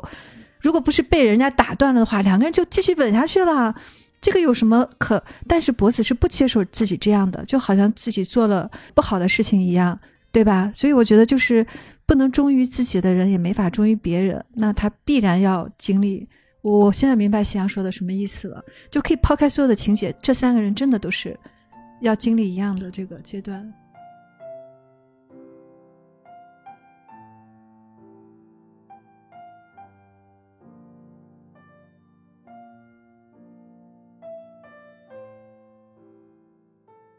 我还有个疑问，就是关于秋叶的这种行为、这种做法，就是推动这个博子去面对这个事情，带他去去找这个这个。很明显，博子把这个呃书信的另外一头的这个女女树当成了男树，去重燃自己的希望啊，让自己活在这个原来这个这个模式中。那他你看，他带他去小樽，然后又带他去雪山，就是秋叶的这种做法，他是否是对的呢？还是说就是有点过了？我觉得恰到好处恰到好处嗯，对，他是很有很尊重他，很有力量的一种，他并没有说呃很很主观的去打动他，他很有耐心。嗯啊，其实这里边最有力量的应该是秋叶吧。嗯啊，秋叶是非常非常耐心的陪着他一步一步的走到最后。其实像这个脖子上的，他早年有些性格的模式在里面，其实很难打开自己的。嗯啊，这个东西呢，秋叶就一直一直在暗暗中的保护他。虽然他喜欢他，但是呢，他那个内在的那个喜欢可能是更成熟一些吧。一直在很有耐心的，包括陪着他去看那个。那么这个东西呢，这是很多人不喜欢的。但是呢，他带他去的时候，他并没有很主观的，还是让他为主。他看他在写信的时候，他远远的站在那一面啊，好像是在那玩玩一样对对嗯，包括最后他那一刻，他在那哭喊的时候，他不让他朋友打扰他，就说：“哎，让他喊一会儿吧。”其实那个人说他神经病啊，早晨起来在那喊，又喊又哭的。他们不知道，但是他知道，他需要这么一个过程。就是那那个镜头跟开篇正好是做了个对应。开始就是女主一个人穿着黑衣服，很孤单，还有很绝望。嗯但这个是她脱了外套，脱掉了她的束缚，然后露出的是红色的衣服。女主第一次穿红衣服。然后如果你看当时秋叶，我真没有觉得她猥琐，我觉得很温暖。她就 大大的笑容，一直站在后面，很安稳的看着他去。博子在他面前是不装的，博子在他面前就是踉踉跄跄的跑到前面就大声喊。一个很压抑的女人是干不出这样的事儿，如果她不给她安全感的。我觉得那个情景很温馨。嗯，我们这集节目就是为秋叶证明的一期节目。好奇怪呀、他猥琐在哪儿？不是，就是秋叶这段剧情，其实如果你看从剧作角度也更好理解，因为他那段呃戏，他是用了一个蒙太奇，他带他上山的那段情节，正好发生在那个女树重感冒，然后要送医院的那段戏，两段戏是剪在一起的。我觉得导演就这个地方就特别巧妙，就是因为大家可以对秋叶有什么意见，我觉得，但是这个这个角色跟另外一个角色是对照的，就是在那边的那他的爷爷。嗯，就是爷爷那个角色。保护的，嗯。对，因为他爷爷那个角色也是在说，当年他爸爸啊，嗯。就是因为这个呃肺炎去世了。当女树面临同样的这个病症的时候，他妈妈说打救助电话，嗯，然后要一个小时才能过来，下大雪嘛。他爷爷说：“我背着他去医院。”然后他妈妈就说：“当年你也是这样。”终于说出来了。对，嗯说，但是当年就是没来得及。他爷爷说，当年背过去花了四十分钟，好像是啊，三十三十八分钟，然后从家到医院，然后三十八还是三十六，忘了啊。然后说，哪怕是就是救护车也来不及啊，就是那个选择，你甭管是怎么样啊很勇，敢，都是这样的。第二次还敢这样，对我第二次做不到。我依然我要这样去选择啊，但是我就是在那一时刻，我已经做好了为选择负责的那个那个决定了。而且他把群里交给他妈妈，说你来选。对，对嗯，嗯，然后导演很非常鬼的啊，交给他妈妈之后，导演没再演，就是导演并没有给出来最后送背去医院是谁是谁做了决定。我我自己觉得还是他爷爷做了决定。我那个时候我觉得他妈可能做不出那个决定，因为我觉得他妈做不出那个决定，我是从他女儿身上这个性格看出来的。呃，我感觉对女树也是这样的人。对，嗯，所以在那一时刻，为什么导演要把这两段戏剪在一起？包括他最后他们两个人在和解的那个部分，其实就是同样的一个呃，在剧作角度上同样的功能，就是包括那个秋叶跟他爷爷这两个角色，爱他的，对都是在去推动他们去跟自己的那个部分去和解的一个角色吧，啊，一个功能。你会发现，这些所谓的没有这么强大的人们，他们一般在面对伤痛的方式，就是去选可以去埋怨的人或者埋怨的理由。嗯都是你的错，就是嗯对，就是妈妈这么长时间以来一直都没有说出那句话，就是说当年可能就是因为你耽误了时间，但是爷爷却说我背他去医院只要四十分钟，但是救护车来要一个小时，这个客观事实你都选择性的遗忘了。脖子他没有办法放下未婚夫去世这件事情，所以他要找一个人去责备你当年爱上我，原来是因为我长得像别人啊。难道这样就会让我对你的爱变得更少吗？或者是让我没有那么想念你吗？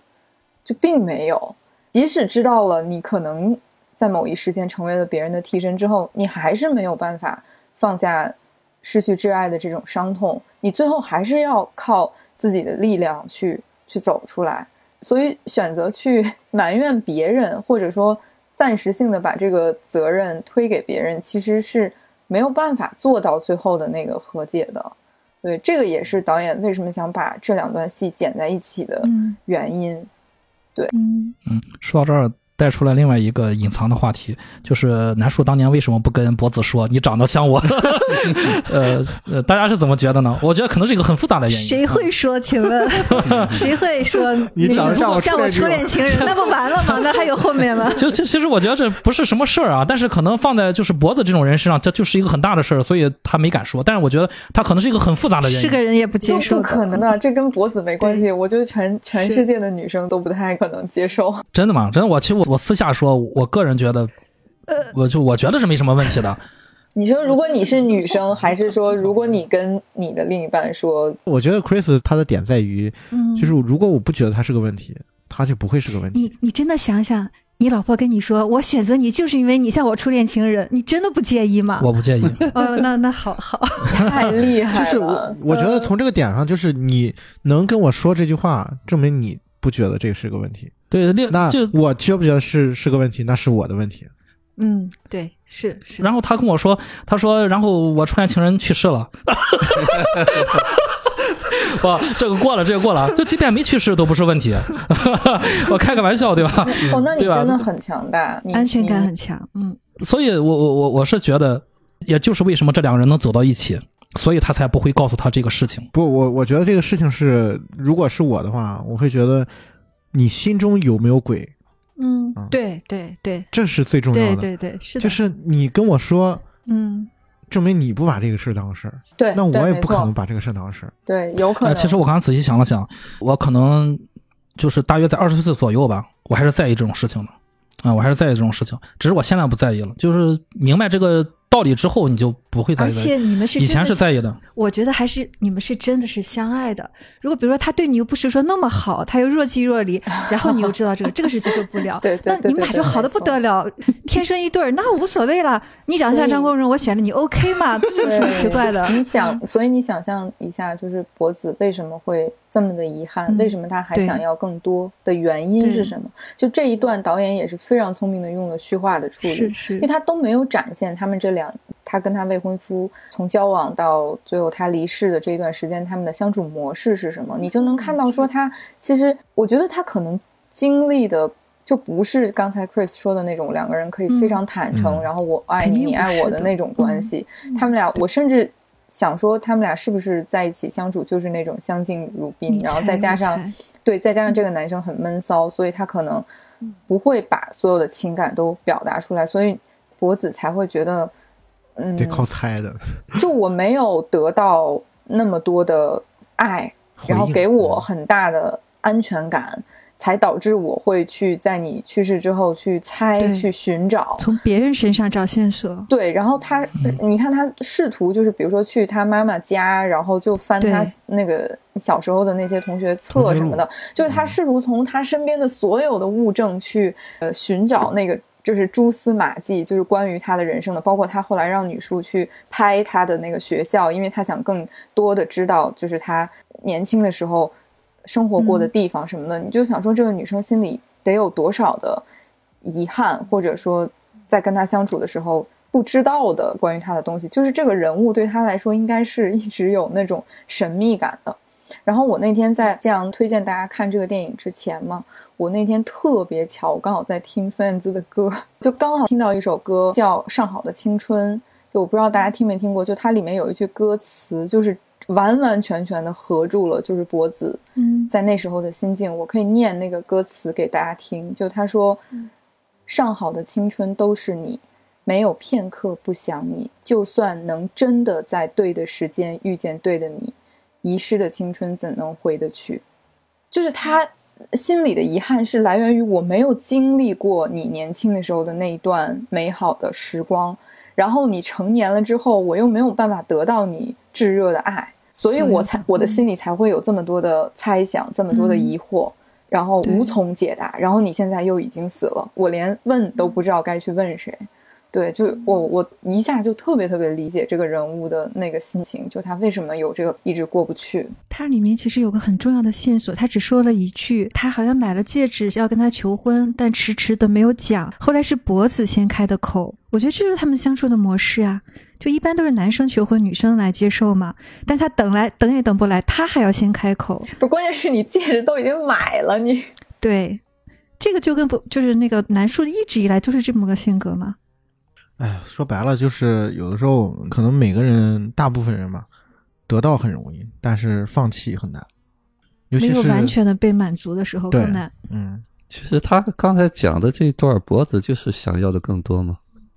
他的性格就是想要的更多啊。那么至于那个南树，他也不是认识一天了，他就是那样性格，你非要要他像你要的那样吗？你不就是想要的更多吗？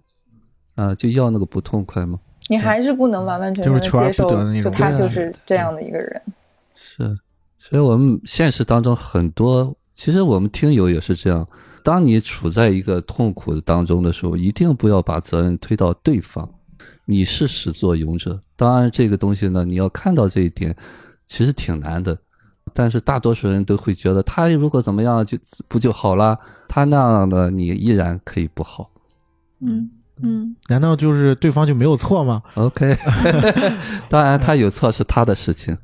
嗯，其实这个电电影的结结局啊，有一有一部分我没看懂，没看清楚。就是说，你看从呃女主脖子这这边，我们比较好理解，她日出喊山，然后就是一个告别。告像一个告别的仪式啊，那那句就是你好吗？我很好，是好像是才是真正的啊。一开始那封信是不是真正的啊？这这这个是我真正的好了，好的开始，成长的开始。但那边呢，就是女树那边，她看到了那个借书卡的背面那个自己的那个素描画像啊，好像有有一些满意的微笑，仿佛也是一个好的结局。我不太理解，就是她拿到了这个之后，圆了自己的就是这个国中时期的这个一个爱恋嘛，一个暗恋的这个这个结局，对她的成长是有帮助的吗？你们是怎么看呢？一定是有，嗯，呃，其实但是其中的道理是什么呢？为什么呢？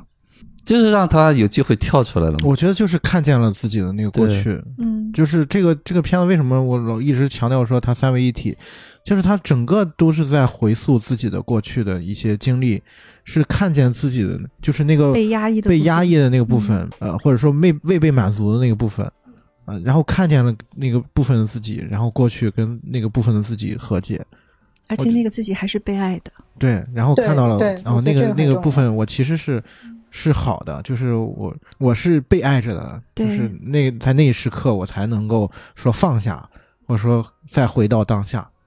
嗯，你看女树也是，确实这么多年好像一直单身。其中他给出一个情节，就那个邮递员老是说走，咱们去。虽然那个邮递员是真正的猥琐，啊 但是他说嘛，说去下周呢，下周有时间吗？咱们去看电影。那个邮递员送信的嘛。然后女树从来都是一概都是拒绝的。你能看出来，她在包括她在工作，在图书馆也是都是一自己只有闺蜜啊，只有女同事，没有任何的男性的出现，那个打没有男性。打扮也是一看就是个单身的打扮。对对对，所以说他可能一直都处于过往的这个模式当中嗯。啊，和他的心理模式可能和高中时、国中时期没有什么改变。我觉得就好像他得的那场重感冒一样，对，对，就最终还是需要自己去面对，嗯。才能其实和他当时他父亲去世的那个心理状态可能也没什么改变，一直处于那个嗯。我觉得他爷爷救了他两次，还有一次就是说他爷爷说：“哎，你知道吗？那个我种了棵树，然后起的名字跟你是一样的。啊，对，他其实实是在说那个男生当年也很可能是喜欢你的。我觉得这个也这个情节也挺治愈的。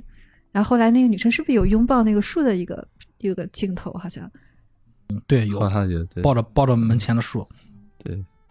他爷爷一开始就是，啊，他拿那封信嘛，他爷爷说我看看我看。看，呃，对他爷爷一直说给我看那信，然后他就 他就一直假装没听见，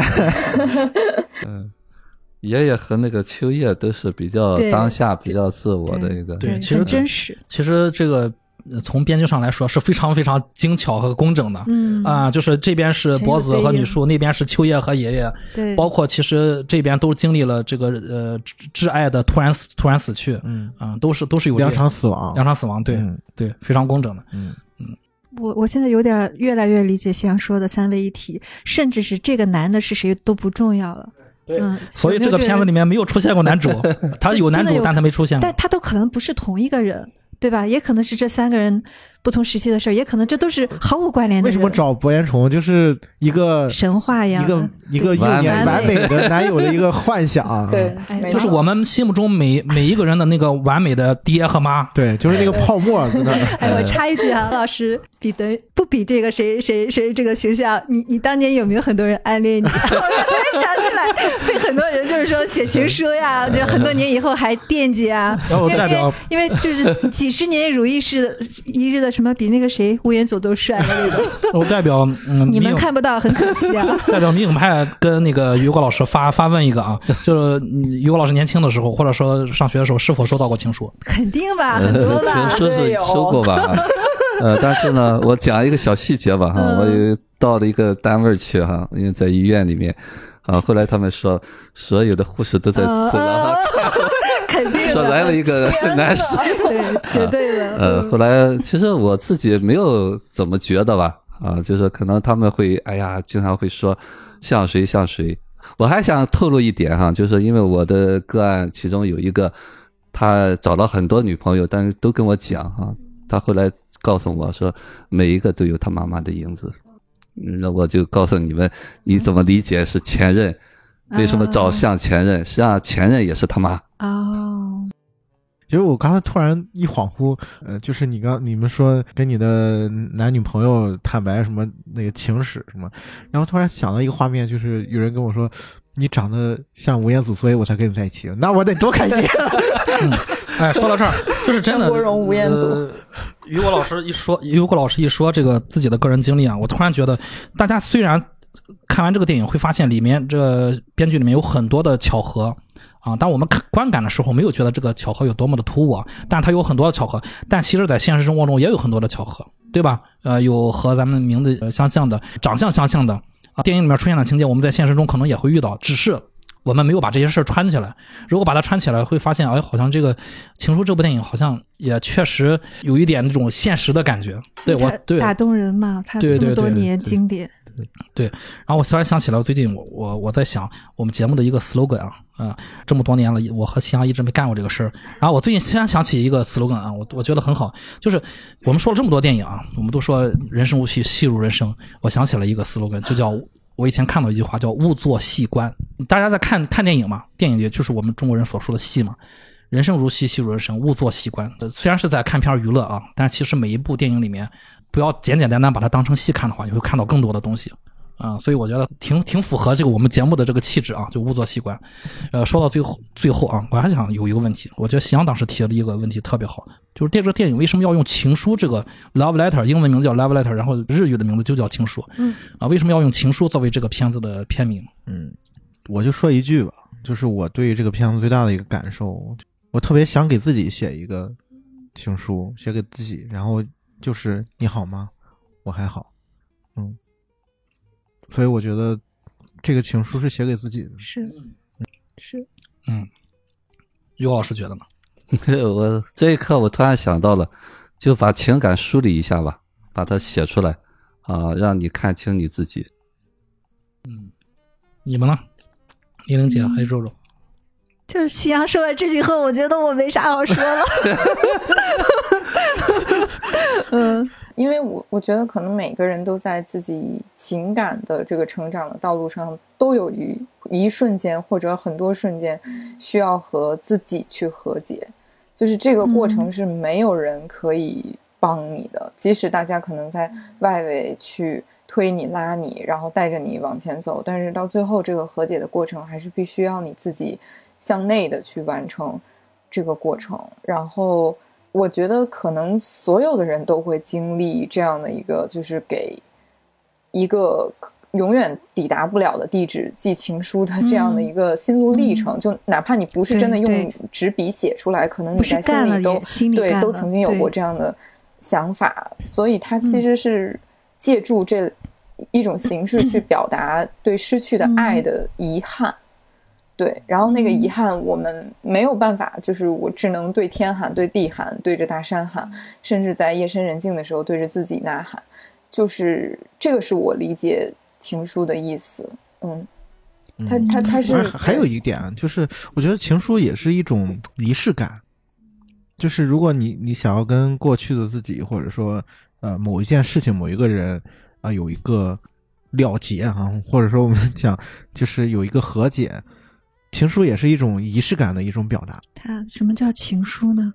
就是情书是你要给另外一个你你以为你爱的人的，你要跟他去沟通、去连接、去共生，有这种链链接的欲望的，然后你希望得到回应的。所以我觉得这个这个电影里面，它很多很多，你都可以把它理解为情书。把那那个卡片背面画像可以是，那张卷子也可以是，对吧？明明知道弄错了，后面画上一个裸女，然后也表达一种暧昧啊，就是捉弄你来喜欢你。嗯，包括他就是之前博子和那个谁的通信也好，怎么也好，嗯包括他们最后他嗯朝着大喊呃大山喊，那也是然后他躺在对病床上也对对也给对他回应。嗯对对，全都是情书。但是之前可能要有一个客体，你必须这个客体跟你回应了，你才相信我是被爱的，我被接受了。但西阳刚说的那句，我说我就觉得我没什么好说了。就有如果有一天你是跟自己来来来对话来和解，自己就能满足了，那当然好。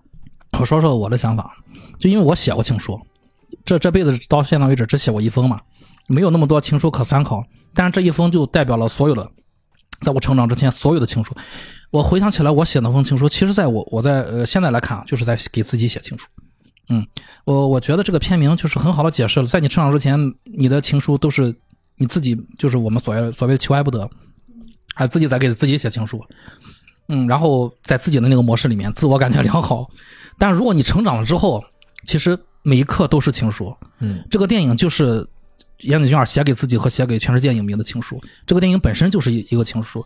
对我觉得这个情和书分开啊，情原来可能是小爱，嗯，但是如果你成长之后，这个情就不一样了。然后你把它写成寄给自己自己的内心的那番话，自己成长的那番话的话，我觉得就是会受用终生吧。这个电影里面就是它击中我的那些点，比如说蜻蜓啊，比如说秋叶在那个日出的时候说的那番话，就是让以前那些事情不要再打扰自己。人生有无数的可能，如果认认清楚那个蜻蜓的本质的话，我觉得每一刻都是新鲜的。尤其是这个电影看完之后，它真的就是在内心上它是鼓励我的。我就重新梳理了一遍我生活中哪些就是好像还没有可以再改进的地方。真的，这个这个电影就是让让我在看完之后，就让我静了一会儿，我想了想，就哪一刻哪些地方我还可以再再变得好一些。我觉得这个电影就是神奇的，神奇在这儿，马上就可以，然后我接着就实施了。嗯，嗯接着实施了，然后放下电影，洗澡睡觉。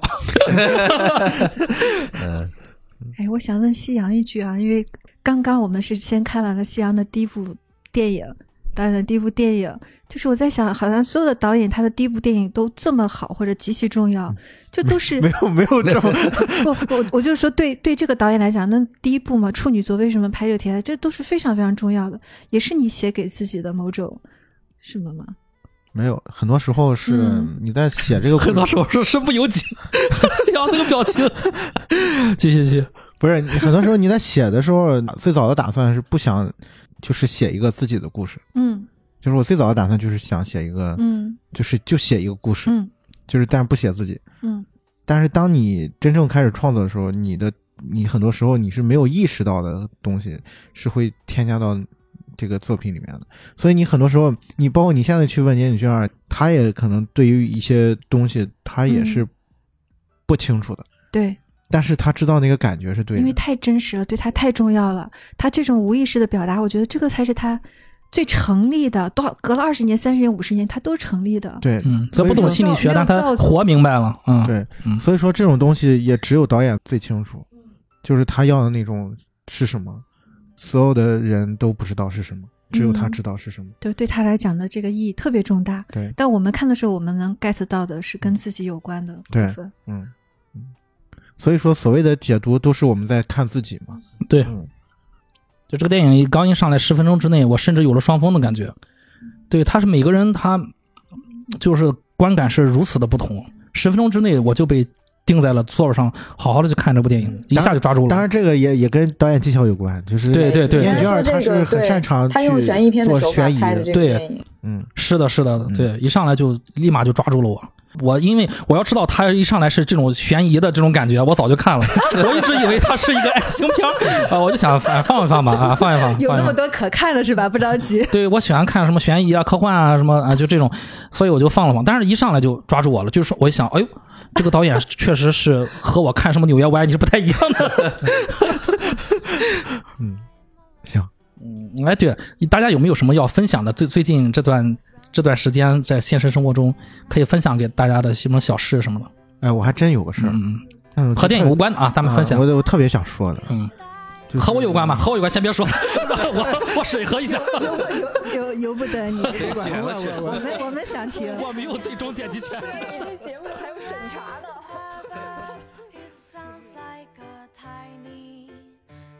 Macho angels.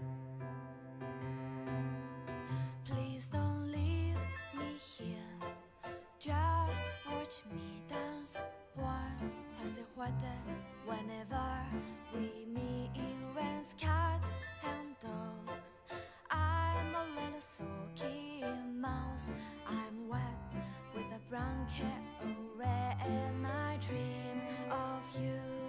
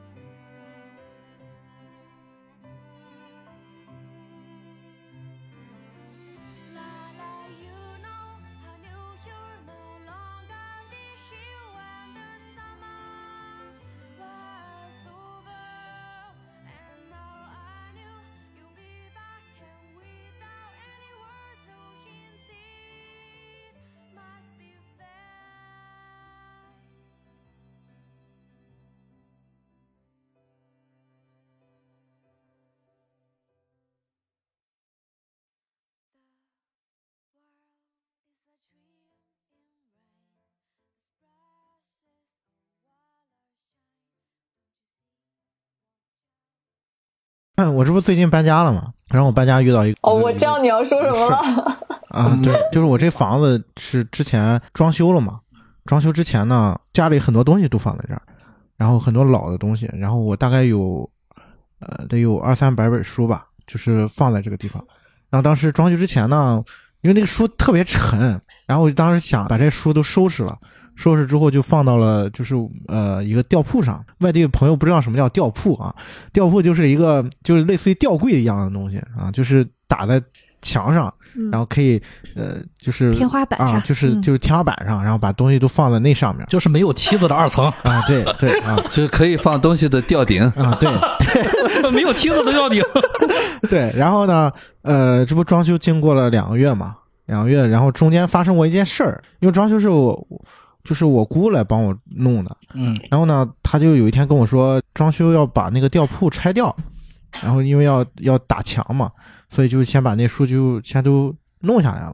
就是先摞下来了。摞下来之后，然后我当时就我也没在意，我当时就说，那行，把它放小屋，就是放好就行了。然后结果当我要开始搬家之前嘛，嗯然后嗯来了之后发现一本都没了。然后这个这个事儿呢，就是因为是我姑帮我装修的嘛，嗯然后，然后我就问我姑是怎么回事儿，然后她就说，当时拿下来的时候，可能屋里面没有地方放了，然后就放到了那个走廊上，然然后结果可能不知道是怎么回事儿，可能是被人捡走了或者怎么样，然后反正就是没了嘛，没了。然后这个事儿呢，让我难受了好几天，就我我好几有有里面有电影的书吗？没有电影书，都是我那你难受说吧。呃，就是都是我都是我的喜欢的都是我的，就是说白了，就是我感觉我我的我的一些记忆没有了。我前半辈子没了，我前半辈子没了。对，你确定只有书吗？没有啊，情书吗？对对，只只有书，因为我我当时是把，因为当时混了很多的其他的东西，嗯也有当时跟朋友之间的书信，嗯，然后也有从小到大很多的照片，嗯家庭的照片都没，没有，我都、那些东西我都拿回去了。嗯嗯，然后只有因为书特别沉嘛，嗯所以我就不想拿了，然后就放在那儿了。所以丢的只有只有书，但是大概两三百本吧。那大家讲一下有有什么书啊？就是大概有从九六年开始攒的《科幻世界》嗯杂志，嗯，然后还有全套的哆啦 A 梦漫画，然后还有那个全套的七龙珠的漫画，哦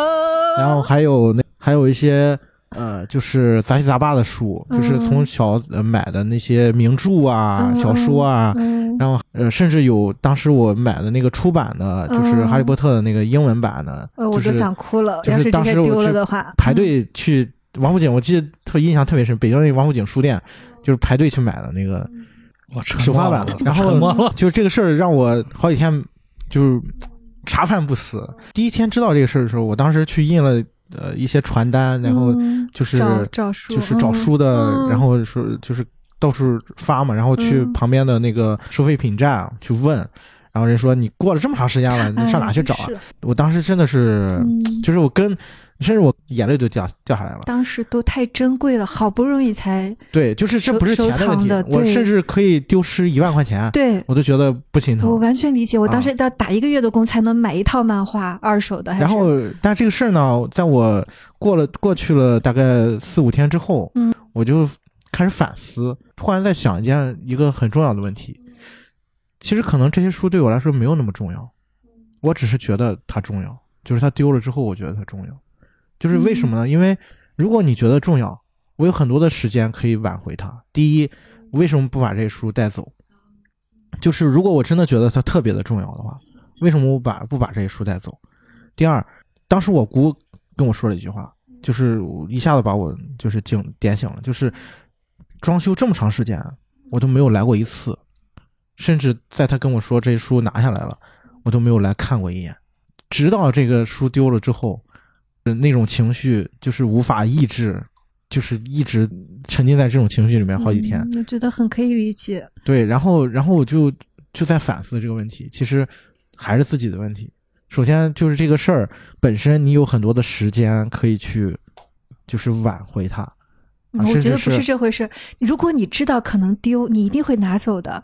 你可能觉得这儿 谁会来偷这个书呢？就这个风险是有的，就是为什么你拿你把照片都拿走了，啊，为什么书没有拿走？沉嘛？对，为什么他你，就是你没有跟你大姑至少说一句，你说这书重要？为什么我没有跟他们嗯说？我说这些东西非常重要。啊，我当时就是这么说他的，我说你你你，我说你自己重要的东西，你下次一定要跟人家说呀，因为除了你在乎以外，没有人会替你在乎的。他放在门口，他可能被呃，他可能被那捡破烂儿的，当时当时没有人知道这个事儿？，对，那天那天我姑父跟我说说那个，呃，他他说那句话是说，哎呀，我也不好，我也我当时我不以为这些东西很重要，所以就他当时丢了，他也没觉得有什么。嗯那肯定，对，所以他说帮你来装修和他把书弄丢两个事儿，你仔细去想，这两个事儿是什么关系？对，嗯所以说回到这个事情本身，那还是自己的问题。就是如果你觉得这个东西重要的话，它不可能丢，或者说有你有百分之八十的机会是丢不了的。但我觉得很难过。你说的时候，我都觉得特别难。是我觉得这个太正常了。如果不这样，那真的不正常。对，然后然后我又回想起一个事儿，就是其实我从小到大丢的书已经不止这一三些，，你 看我我我可能自己丢的没事儿是吧？对为什么为什么就是之前丢的啊，这是被偷的。嗯，对，就是为什么之前搬家的时候丢了很多书，然后也就这么丢了。那为什么现在？就是因为我我可我可能就是给大家形容一下，之之前的书可能是我整个阳台都能放得下的，就是一面墙。每丢每搬一次家，可能都会丢一些书，然后慢慢慢慢，其实这一批书已经是最后一批了。所以他才这样嘛，因为是最后一批了。对，所以说你才会到现在为止，你还才会觉得这个事情好像很重要，哭过吗？哭过。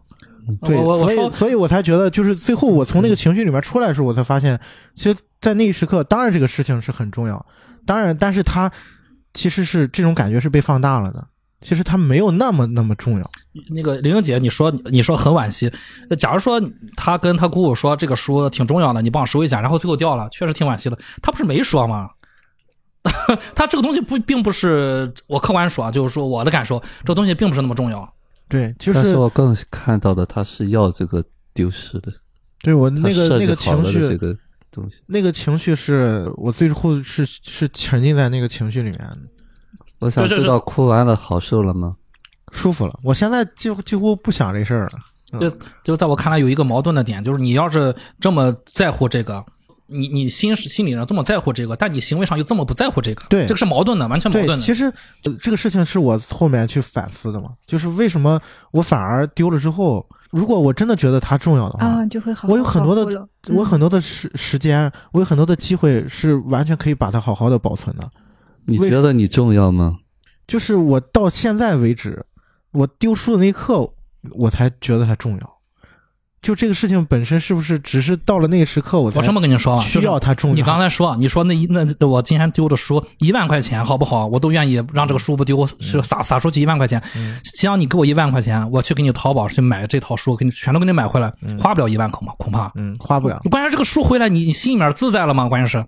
你就会想我那一万块钱没了你。看，你看，对，这就是我我我后来我去就是网上去找过这这些书，然后我就发现其实是可以买回来的，有很多的，当然不是，当然可能不是自己的那套你那个但是记忆不一样啊，但是那个嗯版本是一样的，嗯，但是我会花那个钱吗不会的，我觉得不会啊。你你你伤心的肯定不是这个书本身，就是跟它相关的人和记忆。当年那么千辛万苦的拿到这些这些宝贝，我我觉得我我和你不同的观点，我觉得不是和那个他那个记忆完全没有关系，这个事儿和他那个记忆和他那个书是自己的，是我的童年的回忆，嗯这个没有关系，我是这么看的。你刚说说，我就在想，如果我小狗走丢了怎么办？我就突然就觉得，就是就是你再给我一只狗，那也不是我我这个小狗了狗十三的故事，啊，没看。是啊我觉得你、嗯你要去觉察这个点啊，你在别人眼里重不重要？啊，这本书是没有人给你保管好，这个点是在这儿嗯啊，哦，知道了？所以有哦这个有对，这个点是在这儿，在这对里。面。呃，嗯你要设计一个场景，让别人给你丢了，然后告诉你们没有那么重视我，所以我很难过。是是是我没有早年是我没有那么重要，对早年父母没有那么重视我，嗯，嗯，嗯，于果老师经常就是这样一语道破天机的点醒我。对，每次、每次对每次于果嗯老师这样点醒我的时候，我从来都是我仔细听着。就他之前说过很多话，就只只是跟我说一句话，我会想半个月，我一直会反复去想，就就让我让我让我受益不少，真的是。夕阳就这番话，刚才那番话，你也自己回去好好想，真的我真的是。嗯，反正这就是我我很好，谢谢谢谢，嗯。这个分享的很好，那就结束吧，OK，那就这样吧。就这样了，拜拜。好，拜拜拜拜，拜我们路上见，拜拜。嗯，这个事情可能还会，我还会继续想很长时间。对的，对对对对，你如果说最后故事有转机，真有人给你打电话把书还回来呢，对不对？可能真的不是这个事儿啊，嗯，那就就不是这个事儿。不是这个事儿，而且能这么多天这么难过。嗯，好，好，好，我们拜拜哎哎哎，稍微等，稍微等啊，呃，呃节目结束了啊，我给你们分享一个在节目里不能说的故事。那那我还戴着耳机说吧我，关了。关了关了吧？要要要录吗？不用录，不用录那。那摘了啊。